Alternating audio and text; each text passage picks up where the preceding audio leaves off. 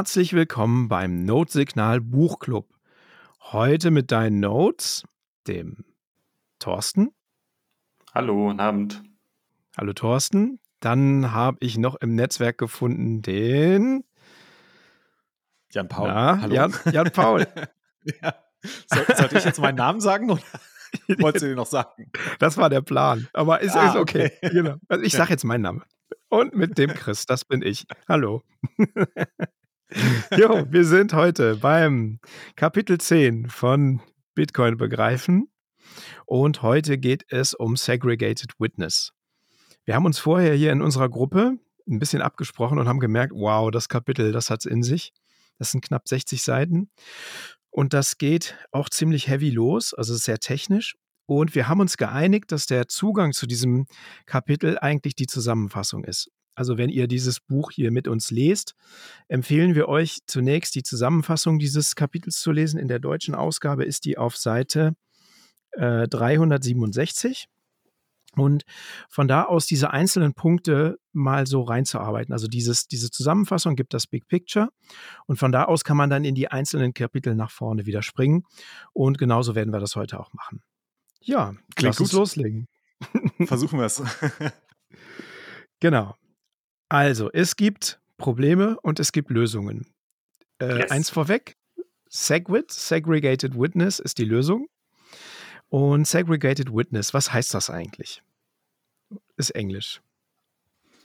Ähm, also, ich glaube, ganz einfach geht es darum, ähm, dass die sogenannten Signaturdaten aus den Transaktionen herausgenommen werden. Also ähm, bis jetzt war es ja so, dass wir die Transaktionsdaten hatten, also ein Input, die Signatur, ein Output ähm, oder auch mehrere Outputs. Und ähm, aus dieser Transaktion wurde eine sogenannte Transaktions-ID gehasht. Ähm, und Genau, jetzt ist man hingegangen, weil es da ein gewisses Problem gibt, ähm, zu dem wir gleich noch kommen werden, ähm, dass man eben diese Signaturdaten aus den Transaktionsdaten herausnimmt, sodass die Transaktion im Grunde wieder immer noch die, die Inputs enthält, die Outputs enthält, aber anstelle der Signaturen ist einfach, es ist, glaube ich, kein leeres Feld, aber es ist irgendwie nicht mit einer Signatur gefüllt. Mhm. Genau. Genau. Ich würde noch einen Schritt zurückgehen. Also segregated heißt abgetrennt, herausgetrennt. Witness ist der Zeuge und in der Kryptographie ist der Zeuge äh, synonym für die Signatur, wenn ich das hier richtig verstanden habe. Zumindest jetzt hier im Kontext von Bitcoin dann. Ich weiß gar nicht, ob ja. es das jetzt außerhalb von Bitcoin überhaupt äh, eine mhm. Bedeutung hat, dieses Wort, aber ja. Ja, genau. Also ich hat, er hat das am Anfang vom Kapitel, schreibt er das. Ne? Mhm, genau. Was, äh, wofür Witness eigentlich steht. Hier in Bitcoin oder bei in der Kryptographie. Genau. Also Jan Paul, du hast es gesagt, da würden also die ähm, Signaturen werden herausgetrennt aus den, ja, aus den Transaktionen, ne? Und man ist zu dieser Lösung gekommen, weil man ein Problem hatte. Und dann lass uns dieses Problem doch mal kurz zusammenfassen oder die verschiedenen Probleme, die man hatte. Mhm. Thorsten, willst du das oder soll ich mal? Ja. Äh, pass auf, wir machen mal so, ich mache mal einen Aufschlag und dann kannst du ja gucken, ob, ähm, ob du mich äh, korrigieren musst. Ähm, also ich Was muss gestehen, das denn heißen? naja, also äh, ich muss gestehen, ich habe das Kapitel gelesen und ähm, es ist schon wirklich harte Kost. Ähm, ich glaube, wir äh, zahlen gerade auch den Preis dafür, dass wir dieses äh, Buch ja nicht in einem Rutsch durchgelesen haben, sondern jetzt über zehn, elf Monate gestreckt immer mal wieder ähm, einzelne Kapitel lesen. Ich glaube, das letzte Mal liegt jetzt auch schon zwei Monate zurück. Ähm, insofern sind uns vielleicht nicht immer alle Details sofort präsent, was dafür sorgt, dass wir uns echt schwer tun. Ich glaube, ich, also ich denke, ich spreche für uns alle, ja, ja, dass wir ja. sehr schwer damit tun, ähm, ne, gerade die, die technischen Details sofort nachzuvollziehen. Wir stolpern jetzt einfach ins Ziel, dann, äh, bis, bis, wir das Buch durchhaben und dann lernen wir vielleicht dann auch dann daraus, dass wir das in Zukunft, wenn wir wieder so ein technisches Buch lesen sollten, nicht genau. äh, wieder immer so weit in die weite, auf die weite Bank schieben sollten. Genau. Ähm, aber vielleicht mal zu dem ersten Problem. Ne? Das ist das Problem der Transaktionsumformbarkeit. Ähm, bekannter ist vielleicht der Begriff, ähm, der im Englischen verwendet wird, Transaction Malleability. Und wenn ich das richtig verstanden habe, ähm, ich hatte ein Video von Andreas Antonopoulos dazu gesehen, vielleicht können wir das auch in den Shownotes mal verlinken. Ähm, da ging es darum, dass, ähm, ne, also bis, bisher, also vor Segwit war es halt so, wie ich es eben gesagt habe, die Transaktionen waren aufgebaut mit Input, Signatur, Output und daraus ließ sich eine Transaktions-ID raushashen. Und es bestand die Möglichkeit, dass diese Signatur geändert werden kann. Denn wir wissen ja, eine Signatur ist im Grunde äh, ja auch nur eine, eine Zahl, sagen wir mal fünf. Und du könntest jetzt zum Beispiel die Signatur ganz leicht verändern, ohne deren Gültigkeit zu verändern, indem du zum Beispiel sagst, die Signatur ist 0,5. Das ist immer noch der richtige mhm. Wert. Das sorgt aber dafür, dadurch, dass ähm, diese Transaktion gehasht wird, dass der Output, die sogenannte Transaktions-ID, sich verändern kann. Und das eröffnet wohl verschiedene ja, Probleme oder Angriffsszenarien. Ähm, insbesondere wenn du Abhängigkeiten hast von deiner Transaktion zu später folgenden Transaktionen. Ähm, aber da muss ich sagen, da ist auch bei mir wirklich die Grenze meiner Kenntnis erreicht. Ich meine, dass es auch in, in Lightning äh, insbesondere ein Problem wäre, wenn es diese Transaktionsumformbarkeit gäbe. Ähm, aber ich weiß nicht, Thorsten, vielleicht kannst du das besser erklären als ich. Ich weiß nicht, ob man die, ob es war, war es jetzt wirklich die Signatur, die geändert wurde? Es war die Signatur ist ja im Endeffekt der, dass, dass das damit äh, mit dem privaten Schlüssel dann äh, signiert worden ist oder wird, werden dann Dinge an der Transaktion verändert? Äh, da bin ich mir nämlich jetzt nicht so genau sicher, weil das Beispiel, was der, äh, wenn wir da jetzt schon mal direkt reingehen, äh, ich, oder mhm. sollen wir jetzt erstmal grob dabei bleiben? Wir hatten nee, ja eben gesagt, Mhm. Lass uns doch mal reingehen. reingehen. Okay, mhm. weil äh, der Kalle Rosenbaum hatte nämlich als Beispiel angeführt, dass wir dieses Vererbungsszenario halt hatten, ne? dass ja der, der Dave zum Beispiel, nehmen wir ihn jetzt einfach mal seiner Tochter was äh, übertragen will, in Transaktion 1, das hatten wir in der letzten Folge auch schon mal äh, mit diesen Timelocks, dass, äh, dass es Transaktion 1 gibt, die sagt, in einem Jahr ähm, werden hier 100 Bitcoin an, an die Tochter ausbezahlt und äh, einen Monat bevor er dann äh, bevor dieses Timelock dann halt ausläuft, erstellt er eine neue Transaktion, also die Transaktion 3, die quasi dann die neue Bedingung dann erfüllt, dann für, für seine Tochter. Die gibt er dann seiner Tochter und Transaktion 2 macht quasi die erste Transaktion ungültig. Und ich glaube, äh, er hatte das in diesem Beispiel dann so angeführt, dass dann vor Segregated Witness jemand ähm, bei diesem Transaktionsumformbarkeitsproblem die Transaktion 2 in, mehr oder weniger manipulieren hätte können, womit dann die Transaktion 3, die dann aber auf den aus die Ausführ also quasi die darauf beruht, dass Transaktion 2 in der Form ausgeführt worden wäre oder ausgeführt wird, wie Dave das beabsichtigt hat, aber wenn das halt manipuliert worden wäre, hätte in dem Fall die Tochter mit Transaktion 3 keinen Zugriff auf die UTXOs, weil die halt verändert worden wäre, weil die Transaktionsbedingung, auf der Transaktion 3 beruht, nicht gültig ist. Oder nicht, nicht dem entspricht, wie, wie es Dave mit Transaktion 2 beabsichtigt hat. Ich glaube, das war das Problem oder was daran als ein potenzielles, ein potenzieller Angriffsvektor, der dadurch äh, möglich geworden wäre. Hm, er macht das mit dieser Timelock-Transaktion, ne? Die gelockt Genau, das ist ja das, was Thorsten, glaube ich, gerade beschrieben hat. Ja, genau. Das hatten wir ja im letzten Kapitel auch dann schon besprochen. Ja. Ja, wobei ich, also ähm, wenn ich das richtig verstanden habe, geht es nicht, dass die Transaktionen an sich, also weder der Input noch die Outputs ähm, geändert werden, sondern dass nur die Signatur verändert wird. Ähm, aber immer noch so, dass sie eine gültige Signatur darstellt. Ähm, ne, sie kann halt nur anders dargestellt werden also so wie das, so habe ich zumindest das bei, bei Antonopoulos äh, aufgefasst. Ne? Also nehmen wir an, die Signatur ist 5, äh, dann kannst du auch 05 schreiben, es ist dieselbe, ne? es ist eine gültige Signatur, aber verändert halt am Ende die Transaktions-ID. Ähm, genau, ich glaube, ich habe es eben schon mal gesagt, wenn du dann halt Transaktionen hast, also jetzt in deinem Beispiel, Thorsten, Transaktion 3, die auf Transaktion 2 verweist, ähm, aber die Transaktions-ID nicht mehr dieselbe ist, ähm, dann ist halt Transaktion 3 weiß ich nicht, nicht mehr exekutierbar. Äh, ja, hängt dann, hängt dann in der Luft dann, ne? Also vielleicht das ist vielleicht, ne, dass die einfach, dass die Verbindung zur Transaktion 2 halt da, da dadurch dann äh, korrumpiert worden ist und dadurch dann einfach nicht mehr ausführbar ist. Und das ist vielleicht dann auch genau das Problem. Oder das Problem, wofür es eine Lösung bedarf. Bedurfte. Was dann halt mit Segregate Witness dann eingeführt worden ist um, indem das halt, wie wir es gerade am Anfang schon äh, beschrieben hatten, dass wir die, äh, die Signaturdaten einfach aus dem Teil rausnehmen und dadurch ist es dann äh, nicht mehr manipulierbar in der Form, ja. wie es halt vorher möglich war oder mit, ja. ähm, mit den Pay-to-Script-Hash-Transaktionen. Mhm.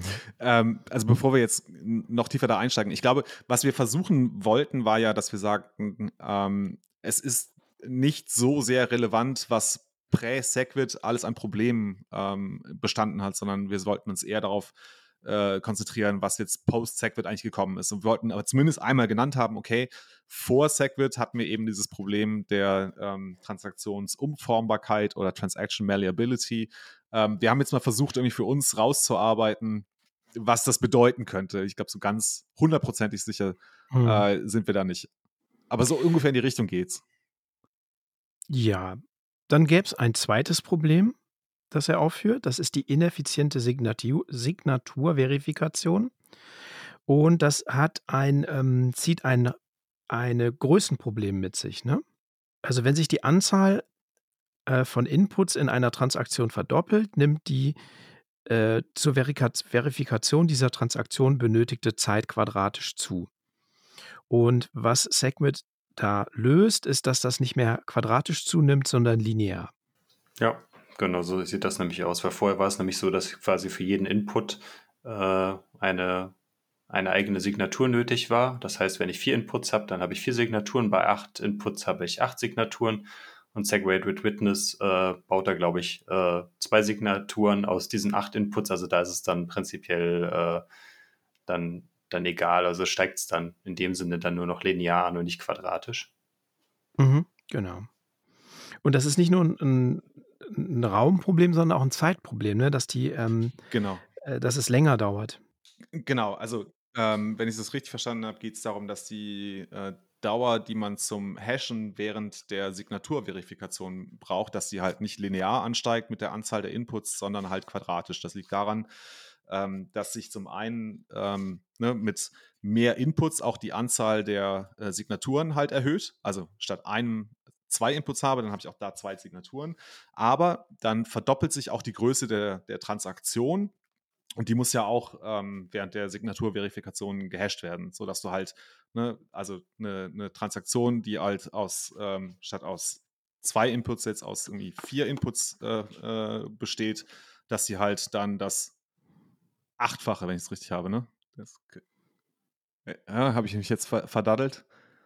Ja, es ist, es ist, ist so, also es ist, es ist auf jeden Fall quadratisch, ne? Genau. Es ist, ist genau, genau. Wir haben, genau, wir haben ein quadratisches Problem, das heißt, es steigt genau. exponentiell halt an äh, mit, mit der Menge der, der Inputs und äh, wenn, wenn wir jetzt darüber denken, was, äh, worauf jetzt äh, hier quasi von uns Plebs die meisten Full Nodes laufen, das sind halt auf irgendwelchen Raspberry Pis. Und äh, wenn die halt da anfangen müssen, große Mengen äh, zu hashen, dann äh, weiß jeder von uns, wie schnell sie da dann äh, wahrscheinlich da dann anfangen, äh, die Puste auszugehen. Und äh, damals war es wahrscheinlich dann von der Hardware äh, noch, noch wesentlich schlechter bestellt als heutzutage. Dementsprechend äh, kann man da noch verstehen, dass vor vier, fünf Jahren äh, so quasi eine kleinere Menge an Hashes schon schnell zum Bottleneck geworden ist für die einzelnen Nodes. Und das muss man überlegen, das ist dann eine Transaktion, die quasi dann äh, diese Node damit beschäftigt und äh, es kommen halt äh, zu Hochzeiten ja dann hunderte Transaktionen pro Sekunde dann gegebenenfalls bei einer Node an, die dann alle dann äh, quasi in der Warteschlange laufen und dann die Node dann ja blockieren. Hm. Ja, cool. Dann sollen wir zum nächsten Problem. Problem. Genau. genau. Ähm, ich kann es vorlesen, weil ich es nicht verstanden habe. Ähm, und zwar heißt es Bandbreitenverschwendung. Ich lese einfach mal vor. Lightweight Wallets müssen die Transaktionen einschließlich aller Signaturen herunterladen, um den Merkle-Proof verifizieren zu können. Aber die Signaturdaten sind nutzlos für sie, weil sie nicht die ausgegebenen Out Outputs kennen, gegen die sie prüfen müssten. Hm. Da müsst ihr mir jetzt helfen, was damit gemeint ist. Ja, also es geht um Signaturdaten, die offenkundig vor Segwit immer noch mit dabei waren. Ich bin mir jetzt nicht so richtig im Klaren, also da, äh, was ist eine Lightweight Wallet? Wenn du in den letzten Kapiteln aufgepasst hättest, dann äh, wüsstest du das. ja, ich war nicht immer da. Nein, aber beim letzten gut. Kapitel warst du da. Beim letzten genau. Kapitel nein, nein, nein, das ist, ist der, nein, das, der, der hat damit schon ganz am Anfang mit angefangen. Lightweight Wallets sind einfach äh, Wallets, die äh, äh, keinen Zugriff Lightweight, zu. Nicht Lightning, ne? Ja, ja, Lightweight. Ich, ist mir schon bewusst, wir, wir sprechen hier von On-Chain, ich weiß. Ja, ja, ja. ich habe Lightning verstanden. Dachte, nein, nein, nein, nein. Das sind einfach Wallets, die kein, äh, keine eigenen äh, Blockchain- oder Node-Informationen haben, die quasi auf. Die Lightweight Wallet ist im Endeffekt nur eine Fernbedienung, die kommuniziert mit einem Node und der kommuniziert dann mit Bitcoin-Netzwerk. Dann mhm. zum Beispiel die äh, Bitcoin Core Wallet ist zum Beispiel keine Lightweight Wallet, weil sie ja quasi direkt in dem äh, in der Node implementiert ist und quasi da dadurch beides ja dann schon direkt im Zugriff hat, was ja zum Beispiel eigentlich jede Handy-Wallet zum Beispiel ist eine Lightweight-Wallet aus meiner mhm. Sicht. Und du müsstest auf deine, äh, wenn du jetzt da vor Segwit oder wenn du es, ähm, genau, vor Segwit hättest du alle Signaturdaten mit runterladen müssen für eine Transaktion? Oder um da irgendwas um, zu hm. verifizieren? Um die Verifizierung, dass äh, zum Beispiel wenn du, es geht da primär darum, zumindest dass die Beispiele, die er in den, in den vorigen Kapiteln immer angeführt hat, darum, wenn du bei dir auf der Wallet eine, also quasi eine Transaktion erhältst, um dann zu überprüfen, ähm, ob in dem Block die Transaktion von dir enthalten ist, damit deine Wallet dir eine Push-Nachricht checken kann, hier sind gerade Sats angekommen. Und um diese Überprüfung zu machen, dass die Transaktion in dem Block enthalten ist, muss er diese Information von, der, von dem Full Node runterladen. Und dadurch, dass da die Transaktions-, nein, die Signaturdaten mit drin sind, sind da halt, ist das halt, sind halt viel mehr Informationen, die da fließen müssen und das beschreibt er hier als Bandbreitenproblem, dass er einfach mhm. Daten runterlädt, die er aber aufgrund der, äh, der Situation, dass die, ähm, die Lightweight Wallet die äh, Outputs nicht kennt oder die das nicht, dass sich verifizieren kann, sind diese Informationen für die Wallet nutzlos. Ja. Und das ist einfach dann halt äh, da auch wieder dieser Datensparsamkeit, Spar, Datensparsamkeitsansatz. Kannst du mich da nochmal abholen, warum die Signaturdaten für eine Lightweight Wallet nutzlos sind? Das kann ich dir nicht sagen. Ich kann dir nur vorlesen, was hier steht. okay, alles gut. Nehmen wir so hin. Ist auch mhm. okay. Und um das vorwegzunehmen, Segwit löst das, löst das, weil die Signaturdaten nicht mehr mitgesendet werden. Genau, und dadurch wird sie dann, äh, dass die, bekommt die Lightweight Wallet die Signaturdaten einfach nicht mehr, weil die ja dann in dem ähm, Witness-Teil dann drin ist und nicht mehr äh, Teil des Merkle-Roots ist oder des, äh, des, also des Merkle-Baums dann. Mhm. Wenn ich das richtig in Erinnerung habe. Weil wir bauen ja quasi dann diesen Baum dann zusammen und, äh, irgendwann haben wir ja oben dann diese, die Root, das ist ja dann quasi dann der Root-Hash. Und aufgrund dieser Situation, dass wir ja dann diese Verästelung nach unten haben, können ja dann nachher die Wallets prinzipiell überprüfen, ob ihre Transaktion in diesem, äh, in diesem Baum von diesem Block dann drin ist. Und äh, auf diese Art und Weise werden ja dann halt dann die, äh, die Wallets dann auch darüber äh, informiert, dass, dass ihre Transaktion dann im Block enthalten ist und dadurch dann auch dann sagen können, okay, hier, du hast Satz enthalten oder äh, deine Transaktion wurde verarbeitet. Mhm. Ja, Sollen wir das Problem so für sich stehen lassen oder weiter darauf eingehen? Nö, lassen wir es so stehen. Kommen wir zum nächsten Problem. Schwierige Upgrades. Es gibt wenig Raum für Upgrades der Skriptsprache, weil ähm, alles schon relativ voll ist. Also es gibt, er erklärt ja relativ ausführlich hier in diesem dazugehörigen Kapitel die OP No OPs. Also was war, was hieß es nochmal? Non-Operation? Genau.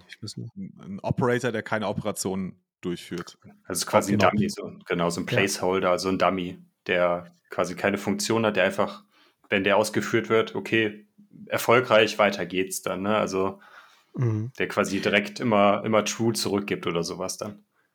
Und die waren schon relativ weit ausgenutzt vor Segwit und es gab nicht mehr genug Platz, um die äh, für Skripts zu verwenden? Äh, es gab, glaube ich, nur, es gab irgendwie acht Stück oder sowas, die halt in der initialen Version definiert worden sind. Und das Problem war halt, die wurden dann nach und nach benutzt. Aber nachträglich neue von diesen äh, OP-Codes einzuführen, war halt aufgrund der Rückwärtskompatibilität, schwieriges Wort, nicht möglich. Und das war dann halt dann diese Limitierung dann auch, wenn man die halt, wenn die dann halt für eine Funktion implementiert worden ist, dann war das, wäre diese, diese Möglichkeit der, Upgrade, der, der zusätzlichen Funktionshinzufügerei natürlich irgendwann auch endlich und dann auch irgendwann vorbei gewesen. Und deswegen musste da dann auch dann wahrscheinlich auch ein nachhaltigeres System gefunden werden, wie man diese Skript-Funktionalität dann in Zukunft auch dann äh, einfach aufbohren kann. Und das war dann halt auch der Grund, da weg, davon wegzugehen. Hm. Mhm. Das war noch ein Punkt, den ich noch mitgenommen habe. Ähm, das ist, es ist eine Anforderung, dass ähm, wenn eine ältere Node-Software einen neuen Opcode sieht ähm, und den nicht verarbeiten kann, weil sie halt noch eine alte ähm, Softwareversion ist, ähm, die halt mit diesem neuen Operator nichts anfangen kann, dass sie trotzdem dasselbe Ergebnis in der Verarbeitung erhält. Ne? Also äh, ob da jetzt ob NOP 4 steht oder ob, keine Ahnung, XYZ, mhm. ähm, ne, muss sich das für die Software muss sich das gleich verhalten. Und dadurch hast du halt bei diesem, ähm, also beim Upgrade der Skriptsprache über diese äh, Operatoren hast du halt nur begrenzt Möglichkeiten, da Upgrades durchzuführen. Sie müssen halt, also A, gibt es nur eben diese acht oder zehn definierten ähm, Op-Nobs, die man noch umformen könnte. Und sie haben halt noch die Herausforderung, dass sie halt, ähm, wenn man sie ändert, sich so verhalten müssen, dass auch alte Software ähm, diese Operatoren noch versteht oder dass das Ergebnis zumindest dieser Operation dasselbe ist, ähm, ob sie sie kennt oder nicht. Ja, ist ein guter Punkt. Einfach, da ist man einfach in der dem, der Möglichkeit des, der Neuimplementierung von irgendwelchen Funktionalitäten stark eingeschränkt, weil man halt immer wieder im Hinterkopf behalten muss, die Rückwärtskompatibilität muss einfach erhalten bleiben. Das ist genau der richtige Punkt, den du gerade gesagt hast, Jan Paul. Ja, cool. Ja. Dann haben wir, glaube ich, die wesentlichen Probleme durchgesprochen, ne? Ja, ja, also zumindest die, die hier stehen. Ich finde, was nicht so richtig bei den Problemen rauskommt, ist ja auch so ein bisschen der ganze historische Zusammenhang. Ne? Das war ja auch ähm, so in den Block, es ging ja auch so ein bisschen um die Block Size Wars, wenn man das ein, einsortiert und die Blockgröße und dass Bitcoin eben nur eine, ja, eine kleine Blockgröße hat. Und ähm, Segwit ändert da ja auf seine Art und Weise was dran. Da kommen wir vielleicht gleich bei den Lösungen drauf, aber er führt das hier nicht als Problem auf. Das wundert mich ein bisschen. Ja, du hast recht, stimmt. Das ist, ich meine, Segwit Witness wurde ja zumindest äh, in der Rückschau irgendwie immer nur so als Skalierungs-Upgrade ähm, äh, quasi mhm. missbraucht, sage ich es jetzt mal. Und davon wird ja zum Beispiel bei ihm nur so am Rande erwähnt, dass halt durch Segregate Witness dann, äh, wo wir sicherlich gleich auch nochmal drauf eingehen werden, diese Wait Units eingeführt wurden und dadurch mhm. dann prinzipiell mehr Transaktionen dann in einen Block geschrieben werden können als mit den Legacy Transaktionstypen, mhm. womit ja dann eine Art von Skalierung dann stattgefunden hat. Dann, aber ja. du hast recht, da, war, da steht jetzt nichts davon drin, dass es jetzt hier Block Size Wars gab und äh, auch unterschiedliche Implementierungen auch von äh, Segwit. Ja, ne, es gab doch irgendwie Segwit 2 oder wie das dann von diesen anderen, äh, ich, ich weiß es nicht so genau. Hm. Jan Paul, vielleicht kannst du da mehr zu sagen. Also viel mehr kann ich dazu auch nicht sagen. Ne? Genau, es gab ähm, noch eine alternative Segwit-Implementierung, Segwit 2x. Ähm, mhm wo äh, man eben das Block-Size-Limit verdoppeln wollte. Ähm, es ist ja, ich weiß nicht, ob das bekannt ist, aber dieses 1 Megabyte Block-Size-Limit oder 1000, äh, eine Million Byte Block-Size-Limit, mhm. ähm, das ist ja erst später hinzugefügt worden. Also es ist in der Originalimplementierung von Bitcoin ist das noch nicht enthalten gewesen, sondern erst 2010 eingeführt worden. Und ich wenn ich mich richtig erinnere, geht Kalle Rosenbaum auch darauf kurz ja. ein, warum das so ist. Also so ganz dunkel, um halt bestimmte Denial of Service Attacken ähm, zu genau. verhindern. Genau. Und es gab noch einen zweiten Grund, wenn ich, aber das weiß ich jetzt auch nicht mehr so genau. Ähm, ja. Ja, da kommt er bei, also bei den Lösungen da hinten kommt er da nochmal drauf. Ähm, ich glaube, in Kapitel 10.5.1 ist das, ne? Da schreibt, beschreibt ja. er das einmal. Genau, das waren diese DOS-Attacken, die du gerade genannt hast. Also es hat tatsächlich auch einen Sicherheitsaspekt. Es ging nicht nur um Skalierung, sondern ähm, hat halt, ja, macht die, das ganze System angreifbarer.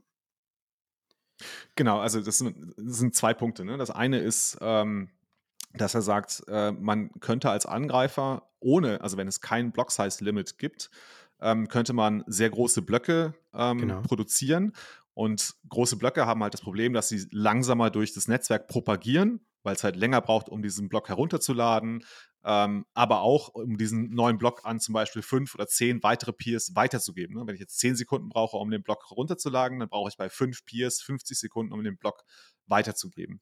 Ähm, genau, das wäre also ein mögliches Angriffsszenario, dass du einfach sagst, ich produziere einen möglichst großen Block und ähm, forciere dann eventuell Chainsplits, weil halt ähm, Nodes im Netzwerk erst viel später von diesem sehr großen Block erfahren. Das ist das eine. Das zweite ist halt, ähm, dass große Blöcke ähm, Nutzer mit, sag mal, schlechter Internetverbindung oder mhm. äh, mangelnder Hardware halt ein bisschen ausschließen. Äh, nicht nur ein bisschen, sondern äh, tatsächlich ähm, ausschließen, ne? weil du halt Rechenleistung, RAM äh, mhm. brauchst auf deinen Full Nodes, um genau, um halt, ja. genau, um halt diese Blöcke ähm, ja, äh, annehmen zu können oder zu verifiz verifizieren zu können. Genau, deswegen mhm. gibt es halt das Block Size Limit. Er schließt ja auch das Kapitel 10.5.1 mit dem Satz ab, ne? also erklärt das ne, mit diesen DOS-Attacken und was das noch für Nachteile hat und sagt dann, warum es jetzt diese Größe gibt oder warum es dieses Limit gibt. Egal, egal weshalb, dieses Limit ist gesetzt. ja, also das genau. eine Million Byte ist einfach gesetzt. Und ich weiß nicht, wo es steht, wann es war, aber du hast eben gesagt, ne? 2010. Okay, ja. Es war zumindest nicht in der initialen Version dann, äh, dann mit drin, sondern wurde mhm. dann halt ein Jahr dann oder wann auch immer nach der Veröffentlichung dann rausgebracht. Scheinbar, weil dann im Zuge dann der größeren Verbreitung oder mehr Leute dann Bitcoin dann für sich entdeckt haben, da dann auch dann neben den eigentlichen Leuten, die bei der Entwicklung geholfen haben, sondern auch mehr dann Leute dann, hm, okay, kann man ja vielleicht dann auch äh, für irgendwelche Dinge missbrauchen oder äh, kann man auch irgendeine ja, DDoS-Attacke dann äh, mhm. drauf fahren. Ja. Eine Million Byte und 20.000 Signaturoperationen ist die mhm. Begrenzung. Ja, wenn wir nochmal wieder zu unserem Zusammenfassung gehen, kämen jetzt ja die Lösung, die Lösung, die Segwit bringt. Und zwar ähm, verschiebt Segwit die Signaturdaten aus der Basistransaktion heraus und die sind dann nicht mehr Teil dieser. Trans Transaktions-ID. Wo wandern die denn hin nochmal genau? Das habe ich in, also Wand, das ist ein Skript und wo ist das?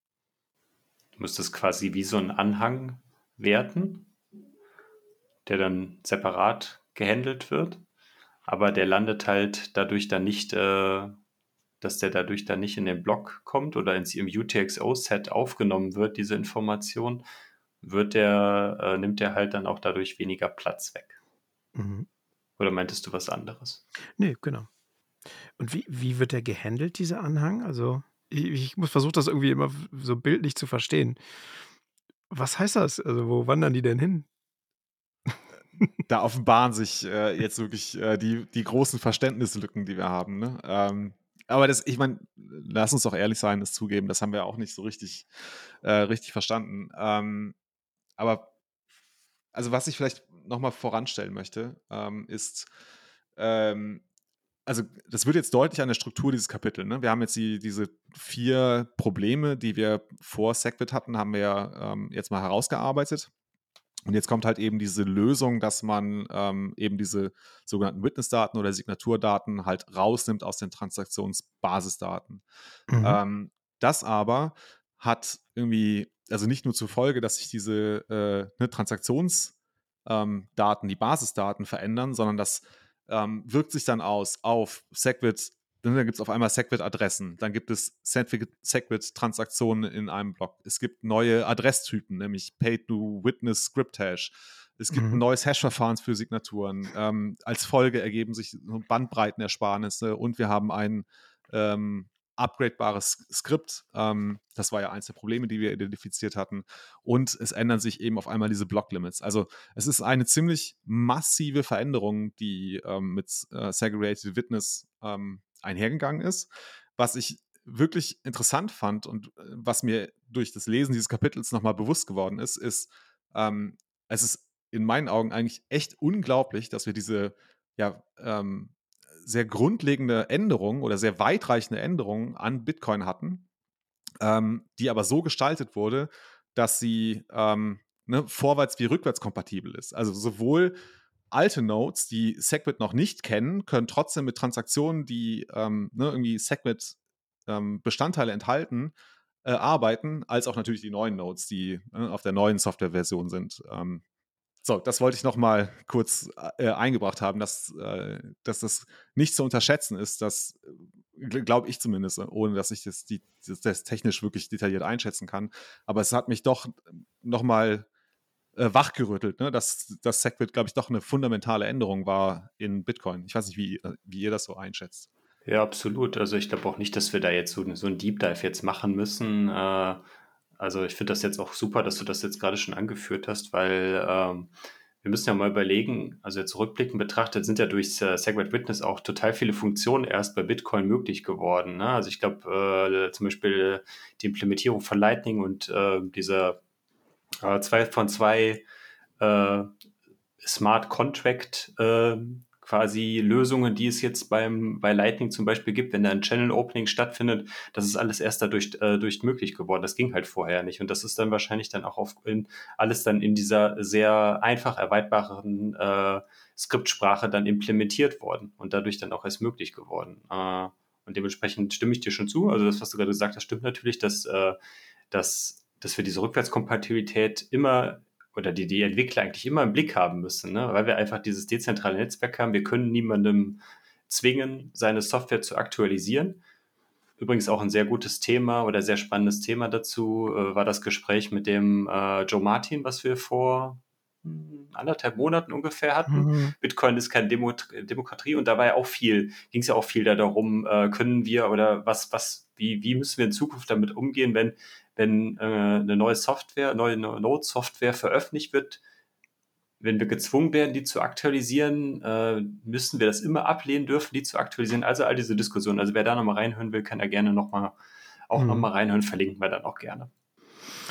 Ja, und das vermeidet eben, dass du so eine, äh, das aufspaltest in zwei Blockchains für zwei verschiedene ja, Kryptowährungen, schreibt er hier, ne? Hm, ja, das ist ein Hardfork das, passiert in dem Fall. Genau, ne? das passiert kein Hardfork. Das kommt aber auch noch äh, im nächsten Kapitel, meine ich, da geht es dann auch nochmal um die Upgrade-Fähigkeit generell von äh, so dezentralen Systemen oder in dem Fall von Bitcoin. Also da wird dann nochmal erklärt, was der Unterschied zwischen Softfork, Hardfork und äh, das kommt klar auch dann im letzten Kapitel dann noch, noch mal vom Buch. Mhm. Ja, also diese ganzen Probleme, die wir eben aufgeführt haben, die werden gefixt mit äh, Segwit auf unterschiedliche Art und Weise. Du hast ja schon gesagt, also neuer ähm, Signatur-Hashing-Algorithmus wird benutzt, um dieses lineare Anwachsen der, der Zeit, also der, der für die Verifikation benötigten Zeit, ähm, ja, linear ansteigen zu lassen und nicht quadratisch. Ähm, dann was du gesagt hast, diese Skriptsprache, das ist nicht nur, dass das jetzt möglich ist, sondern dass auch zukünftige Updates komplexer werden können. Also es hat auch schon die, in die Zukunft gedacht. Und das ist wahrscheinlich dann auch genau das, was ich gerade eben sagte, dass dadurch auch wahrscheinlich so Sachen wie Lightning oder so, diese ja. simple Smart Contract Lösung, die es jetzt dann äh, bei Bitcoin auch gibt, damit erst möglich geworden sind. Zumindest meine mhm. Annahme. Mhm. Die Sache mit den Lightweight Wallets, die jetzt ja nicht mehr die Signaturdaten runterladen müssen. Das geht einfach einfacher, also man spart Bandbreite ein. Genau. Ist ja dann gerade auch in, äh, in Ländern, wo dann die Infrastruktur vielleicht nicht so gut ist, dann jetzt so dr klassische dritte Weltländer, dann dies, dass die dann auch äh, davon dann profitiert haben damals oder auch genauso jetzt halt immer noch. Mhm. Was wir aber auf jeden Fall mal ansprechen sollten, ist die Geschichte mit der Blockgröße und Block Weight, dass wir das nochmal so auseinander dividieren. Was heißt das? Also es ging ja darum, ne, dass die Blöcke eigentlich, dass diese eine Million Byte als Block-Size nicht unbedingt ausreichend sind, aber dass man auf der anderen Seite trotzdem nicht die Blockgröße erhöhen will, weil ähm, man sonst die Dezentralisierung gefährdet und das Ganze anfälliger für Attacken macht. Das haben wir ja eben ausgeführt.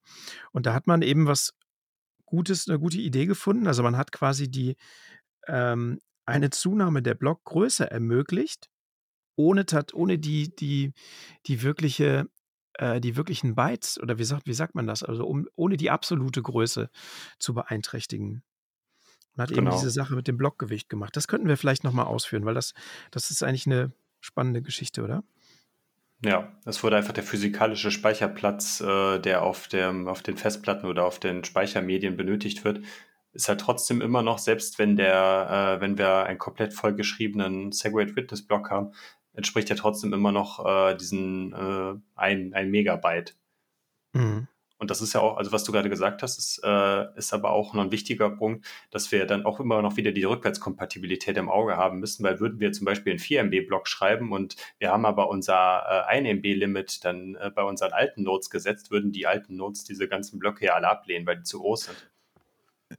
Vielleicht habe ich da jetzt ein Verständnisproblem, aber also ich habe das so gelesen, ähm, dass jetzt mit Segwit haben wir ja die sogenannten Signaturdaten aus der Transaktion rausgenommen, mhm. ähm, was dazu führt, dass diese Transaktionen an sich kleiner werden. Ne? Mhm.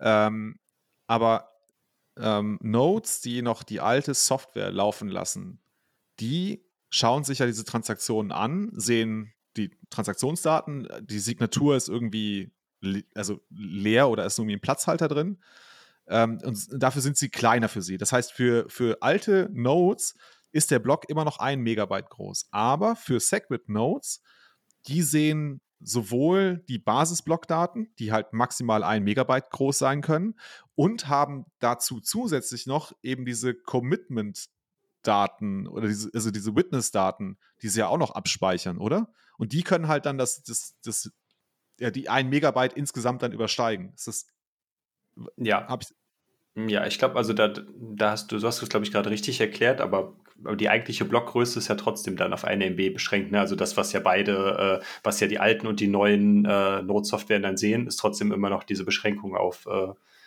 diese äh, eine Million Byte.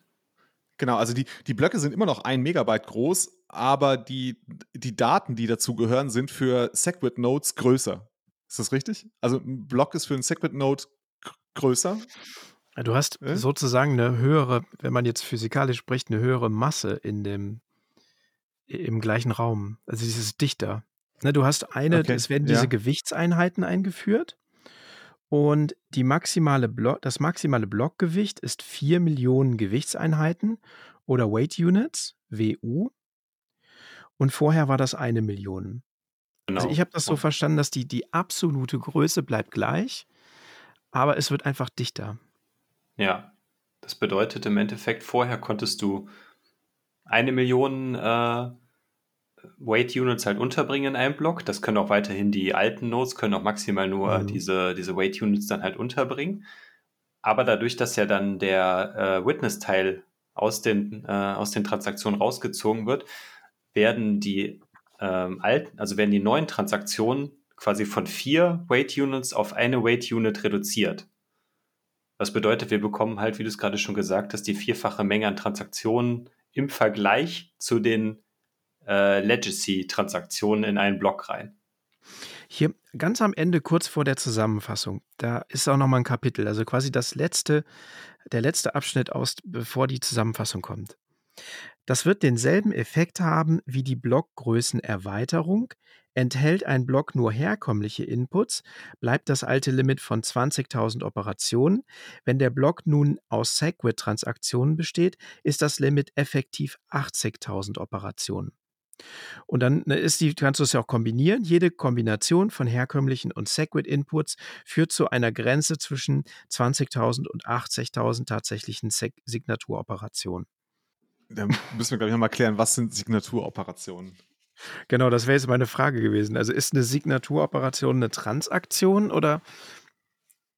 Äh, ich glaube, es geht da in dem Fall dann eher darum, dass du, äh, wir hatten ja gerade eben gesagt, dass wir im Legacy-Transaktionsmodell haben wir für, jede, für jeden Input eine Signatur. Und mhm. mhm. dadurch, dass wir ja dann auch wieder auf das Problem zurückbezogen, äh, dass wir diese quadratischen Anstieg von der von den Signaturen und von den äh, von der Speichergröße und so weiter und so fort, die dann damit einhergeht, wenn wir das ja dann rausziehen und in den Witness-Teil reinziehen, haben wir ja auch weniger, dadurch, dass wir ja weniger Signaturen dann auch in dem Witness-Teil halt haben als im vorigen Modell, äh, anhand quasi der steigenden Inputs, sind dadurch auch mehr Signaturoperationen grundsätzlich möglich, ne? weil wir ja äh, ich weiß, ich glaube, in dem Beispiel war es so, bei in einem alten Modell, wir haben vier Inputs, also haben wir auch mindestens vier Signaturen. Und beim Segwit-Modell haben wir vier Inputs und zwei Signaturen. Was dadurch bedeuten würde, dass wir ja dann quasi für die gleiche Transaktion nur zwei Signaturen und dadurch prinzipiell, wenn wir mehr Segregate Witness Transaktionen machen, können wir auch mehr Signaturoperationen in einen Block reinbringen. Also Signaturoperationen heißt hier äh, Anzahl von ähm, Signaturen, die ich verifizieren muss. Ja, würde ich mal vermuten, genau, dass das dann okay. so zusammengefasst wird. Ne? Genau. Das heißt ja, je mehr Segregate Witness Transaktionen in einem Block drin sind, desto weniger, also geringer ist ja prinzipiell ja auch die, ähm, der Aufwand, die zu überprüfen, mhm. aber die logische Menge an Transaktionen ist ja trotzdem dadurch dann größer, weil ich ja dann äh, also ich, ich glaube, ja. ich habe ein Gefühl dafür bekommen. Ja. Ja, genau. Wir, also wir, wir, wir signieren weniger und dadurch, dass wir weniger Signaturaufwand pro Transaktion haben, können wir auch mehr si potenzielle Signaturen insgesamt in den Block reinbringen. Also ich versuche es mal in meinen Worten ähm, zusammenzufassen. Vielleicht, ja, gerne. Äh, genau, vielleicht kannst du das dann nochmal korrigieren oder verbessern. Ähm, also im, im Legacy-System hatte ich halt ähm, das, die Herausforderung, das Problem, dass mit der steigenden Anzahl der ähm, Signaturen äh, oder der Inputs und damit ansteigende Zahl der Signaturen sich die Zeit oder der Aufwand, den ich benötige, um eine Transaktion zu verifizieren, quadratisch gestiegen ist. Mhm. Genau. So, und jetzt, indem, wenn ich die Signaturdaten raus nehme aus den Transaktionen. Ähm, also habe ich auf der einen Seite nur den Aufwand für das Verifizieren der Transaktionsdaten ohne die Signatur und einmal für die Signaturen. Ist es ist das so zu verstehen? Sodass sich der Gesamtaufwand der, der, ne, also der, der, der Signaturverifikation einfach nur noch linear steigert mit der Anzahl der Transaktionen. Genau. Und bei einer Segwit Witness Transaktion ist der Aufwand für, eine, für die Überprüfung oder die Verifizierung der Signatur geringer. Und dadurch passen halt mehr Transaktionen in einen Block, weil ich dadurch dann im Vergleich zu einem Legacy-Block mehr Signaturen prinzipiell überprüfen kann. Nee, also ich glaube, der Punkt hier ist doch, wenn wir über Signaturoperatoren sprechen, ist, du kannst mit Segwit-Transaktionen kannst du mehr Signaturoperationen zulassen, weil du halt immer noch die gleiche Zeit benötigst. Ne? Ob du jetzt 20.000 mhm. Legacy-Transaktionen ähm, verifizierst oder 80.000 Segwit-Transaktionen verifizierst, dauert genau gleich lang. Und ja, je nachdem, genau. wie das Verhältnis ist von äh, Segwit zu Non-Segwit-Transaktionen in einem mhm. Block, ähm, ne, da, deswegen verschiebt sich die Anzahl der äh, Signaturoperatoren zwischen 20.000 und 80.000. Ja, das mhm. ist es, genau, genau, das ist es. Gut. Okay, cool. Gefährliches Halbwissen. ah, nein, nein, ich glaube, das, das klingt, das war auf jeden Fall gut verständlich. So gut, dass, dass wir das jetzt nochmal auseinander gedröselt haben, weil mhm. wir in, in der Vergangenheit, wir haben schon so häufig gehört, das ist der Grund, warum die Leute äh, dieses Format von uns hören. genau, weil wir selber uns da durchkämpfen. Ja, genau, aber ich glaube, dann dieser, dieser Weg zur Erkenntnis hilft dann auch vielen Leuten dann selber dann äh, das zu verstehen. Aber wenn ich das jetzt nochmal richtig historisch einordne, das schreibt er jetzt ja hier nicht, ne? Ist das sozusagen die Lösung dafür, dass es die Big Blogger gab, die größere Blöcke wollten, damit Bitcoin schneller, schneller ist und in Anführungsstrichen effizienter? Und äh, die nicht-Big-Blogger, die ja Small-Blogger, hießen sie, oder haben halt gesagt, nee, wir wollen das nicht, wir wollen Dezentralität erhalten. Und ähm, das ist im Grunde der Lösungsansatz dafür, oder? Es aus meiner Sicht, also jetzt ohne das irgendwie äh, da irgendwie Partei ergreifen zu wollen, auch wenn wir natürlich jetzt im Nachgang wissen, dass kleine Box, äh, Blocks durchaus sinnvoller sind als Big Blocks. Aber so gesehen ist das ja schon eigentlich eine sehr elegante Lösung, dass man weiterhin kleine Blocks behalten kann, aber trotzdem eine äh, Möglichkeit hatte, äh, Bitcoin zu skalieren. Ne, weil wir mhm. wesentlich mehr Transaktionen pro Block äh, dann äh, in die als in die Bestätigung aufnehmen konnten oder jetzt können maximal. Ne? Mhm. Wenn wir jetzt dann das, die vierfache Menge an Transaktionen zum Vergleich zu vorher aufnehmen können, ist das ja schon eine sehr gute Skalierung, ohne diese Trade-off einzugehen, dass wir ähm, äh, vielleicht irgendwelche Leute aufgrund von Hardware, Infrastruktur, Netzwerkkapazitäten äh, hinten raus verlieren. Mhm. Zumindest meine Sicht. Ja. Interessant, dass er das gar nicht schreibt. Also, ich, wie, wann, hat, wann hat er nochmal das Buch geschrieben? Ich glaube 2018. Also, da sind die äh, Block Size Wars noch relativ frisch, oder? Mhm. Da, vielleicht hat er es auch währenddessen geschrieben und er ja. wollte sich einfach auf diesen technischen Aspekt von der Implementierung. Ja, ah, nee, 2019 habe ich jetzt hier, sehe ich bei mir. Okay. Ist die Übersetzung vielleicht 2019 oder? Nee, Übersetzung ist 2020. Okay. 2020. Ja, ich denke, wir haben das Kapitel ganz gut umrissen. Oder habe ich irgendwas, haben wir irgendwas ausgelassen? Naja, also ich glaube, wir haben schon einen relativ großen äh, Part ausgelassen, nämlich den ganzen technischen Part. Ne? Also was sind äh, Segwit-Adressen, ähm, wie entstehen sie, wie werden sie äh, generiert, wie werden sie ausgegeben, wie werden sie verifiziert und wie kommen sie in so Blöcke rein. Also den, den wirklich harten technischen Teil haben wir jetzt ausgelassen. Ja. Ähm, ich glaube, das, das, Wir haben es zusammengefasst, äh, ja.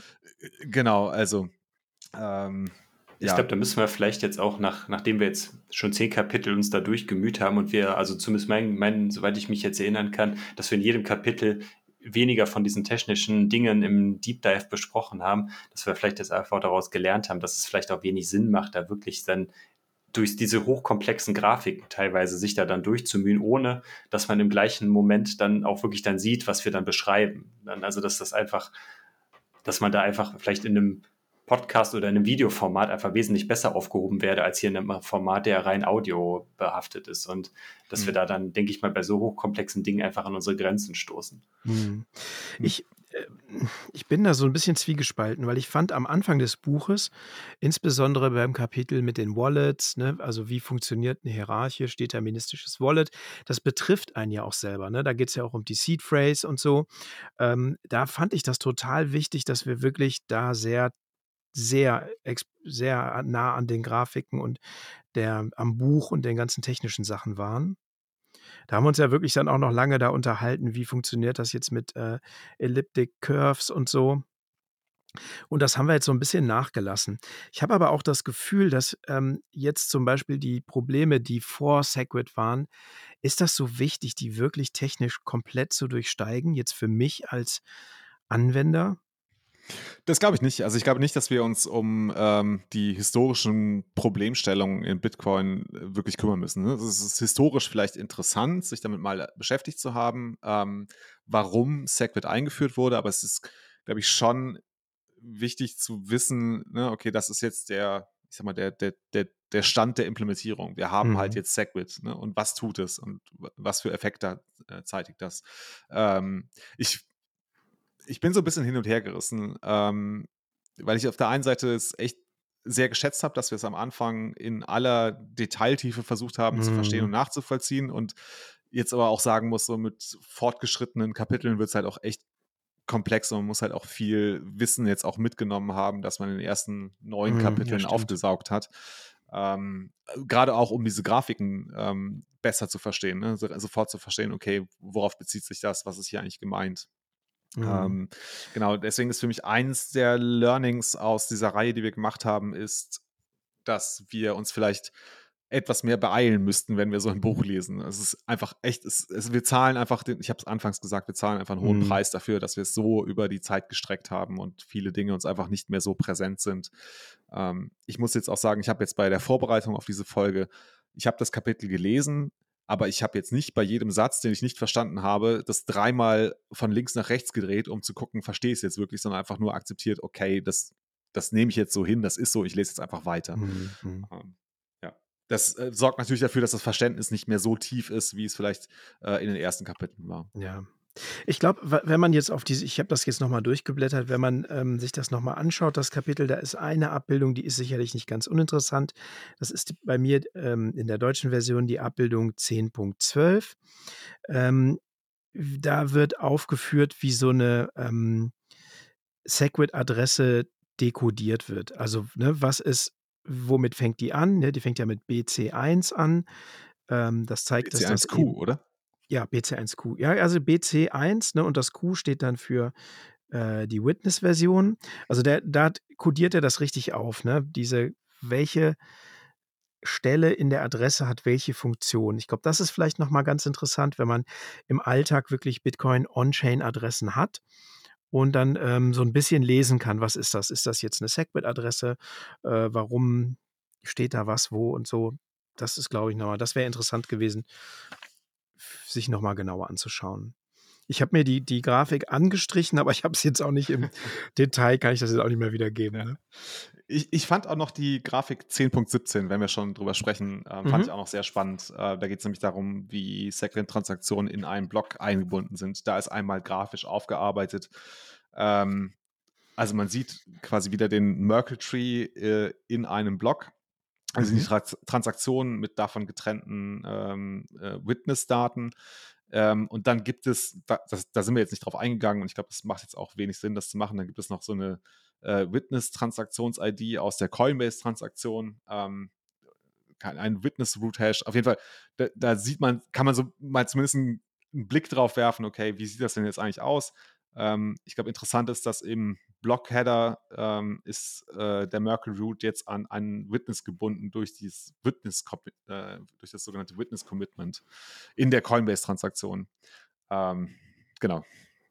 Ja, ich glaube, viel, mhm. viel, wichtiger, also man äh, viel klar, also das können wir natürlich, jeder soll sich das jetzt dann, der uns hier zuhört, das auch nochmal im Detail angucken, wenn, wenn er es dann wirklich, äh, wirklich ganz genau verstehen möchte.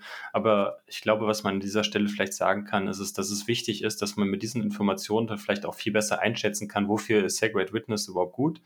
Wofür kann ich das persönlich jetzt, wenn ich jetzt im Umgang mit Bitcoin äh, ähm, unterwegs bin. Also was bringt mir das persönlich? Ne? Das ist zum Beispiel dann einmal diese Information, dass man differenzieren kann, okay, eine Segway Witness Transaktion, auch wenn das wahrscheinlich die meisten wissen, weil es mittlerweile der Standard ist, dass wenn ich eine Transaktion mit Segway Witness mache, dass die von den Transaktionsgebühren günstiger ist, als wenn ich eine Legacy-Transaktion mache.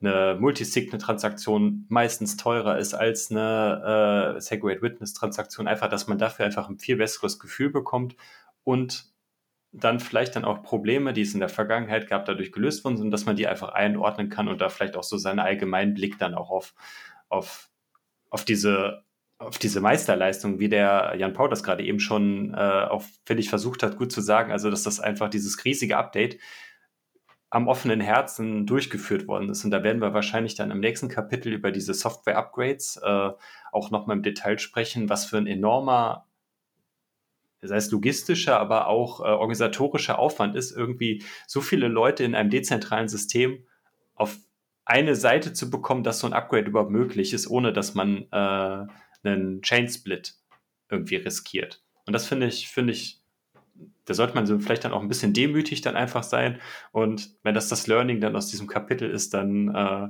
also zumindest ist das mein, mein, mein Learning aus diesem Kapitel und äh, ja. Ja, gut zusammengefasst, Thorsten.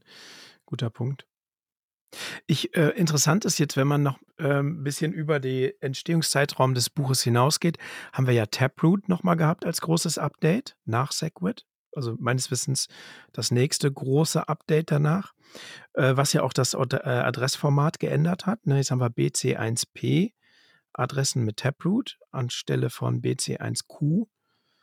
Ähm, es wurde ja, ein also neues Adressformat eingefügt. Ne? Es wurde ja. nicht äh, wirklich ersetzt, es wurde ein neues hinzugefügt, ja, so wie es genau, jetzt hinzugefügt.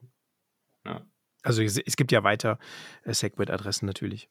Genau. Aber du kannst es, ja, wenn du bei den Wallets und so kannst du es ja auch wählen, welch, nach welchem, äh, mit welchem, ja, wie du die Adressen wählen möchtest. Ist einfach nur eine weitere Option. Früher gab es halt nur die, äh, die Legacy, diese äh, Nested Segregate Witness und dann gab es ja die äh, Native Segregate Witness in meisten Wallets und jetzt gibt es vielleicht dann meistens dann noch einen vierten Transaktionstyp, je nachdem, ob die Wallets das schon unterstützen, da diesen Transaktionstyp.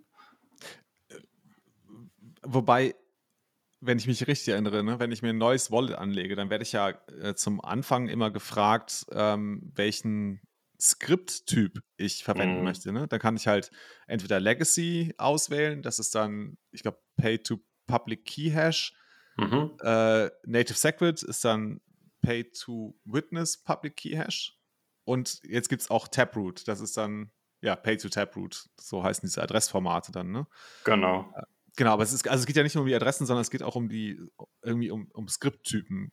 Ja, aber die Wallets sind ja trotzdem, das, das äh, wurde dann in, der, äh, in dem Kapitel jetzt auch zwischendurch mal erwähnt, also die Wallets sind schon in der Lage, selbst wenn, äh, dass sie auch andere Adressen generieren können, die dann trotzdem dann wieder es ermöglichen, auf der Wallet auch äh, andere Dinge zu empfangen.